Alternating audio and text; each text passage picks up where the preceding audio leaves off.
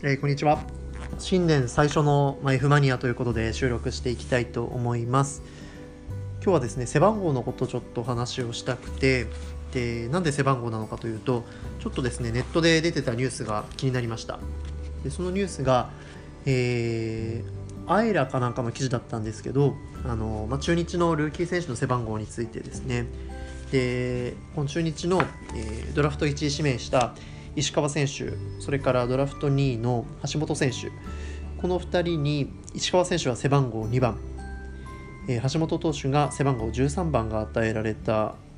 ということでこれに対してファンからちょっと疑問の声が上がっているという内容でした。でなんで疑問の声が上がっているのか、まあ、ちょっと記事の内容を紹介すると、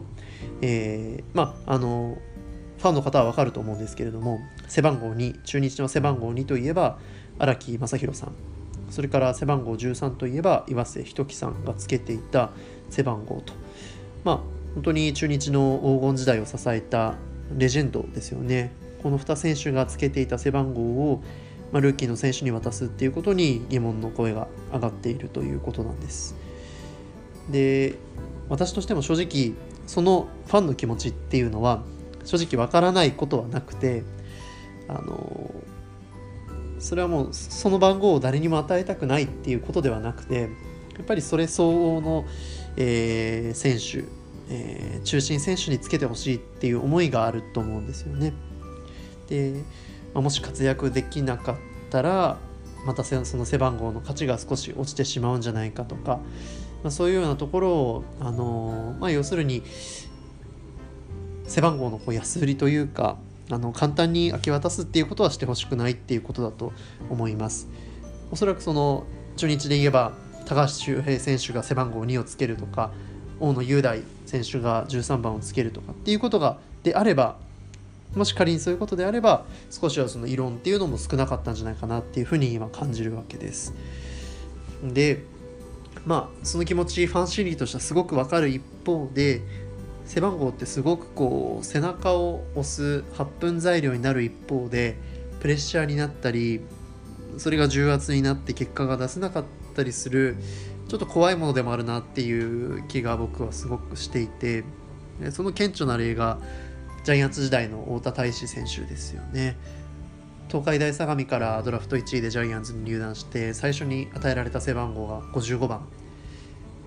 まあ、ジャイアンツの55番といえばメジャーリーグでも活躍した松井秀喜さんの番号ですけれども、あの、太田選手はやっぱりプレッシャーに感じたっていう話もしてますし、まあ、もちろんプロ野球の世界に入ったばかりで技術的な課題とかも多かったとは思うんですがやっぱりそういう55番っていう数字の重圧とか、まあ、ファンからの視線っていうのも厳しいものがあったということはやっぱり容易に想像ができるところですよね。でやっぱりファンとしてはそういう気持ちも、えー、背番号レジェンドのつけた背番号を明け渡すっていうことに対するちょっとこうね難しい気持ちですよね。活躍してくれたらいいんだけれどもするかわからない、えー、現状ではするかわからないルーキーの選手に渡してしまうっていうことに対する違和感があるっていうのも分かる一方でただ、まあ、その選手が活躍して将来的に柱になればまたその背番号の価値が上がっていくのも確かだしもちろんひいきの球団ですからその選手が大活躍してくれることには変わり大活躍してくれることが望ましいっていうことに変わりはないのでやっぱり見守ってあげたいなっていう気持ちも一方ではあります。温かい目で見守ってあげたいなという気持ちもありますしその空気っていうのを球団ですとかその前その背番号をつけていた選手が作り出してあげられたらすごくいいのになっていうのは感じていますでまあもちろんこのね中日の例に関してもそういった動きはもしかしたらあるのかもしれないですけど私が終えていないだけでもしかしたらそういうふうにあの、ね、球団の方が努力されてる部分はあるのかもしれませんがそういうのがすごく大事だなっていうふうに感じます。で、まあ、その例ですごくいいなって思ったのが最近2件ぐらいあって1つがまずソフトバンクに来たバレンティン選手ですねあのヤクルトから、え今シーズンからソフトバンクに入るということが決まってもともと背番号4をつけていたんですがその4を今、えーまあ、昨年まではソフトバンクは川島慶三選手がつけていたと。で川島選手といえば、まさにスーパーサブという感じであのチームリーダー的な役割もありますし中心選手ですよね。でそういった選手の番号を変えるっていうのはなかなか想像できないところではあるんですけれどもあのおそらく川島選手とバレンティン選手はヤクルト時代に一緒にプレーをしたという経験もあって川島選手が、えー、まあ、そういった一人で日本に来て活躍している姿を背番号4をつけて頑張っている姿を見てきたので、えー、まあ、ソフトバンクでも同じように頑張ってほしいっていう気持ちで背番号4を渡しましたっていう話もしててですね。でそういった例があったのですごくファンもすんなり受け入れられたのかなって思います。で日本ハムを見ても、えー、ワンボーロン選手が今シーズンから背番号3をつけるということでこれも同じような感じですよね。あの背番号3といえば田中健介さんの番号であったわけですけれども、えー、健介さんの方から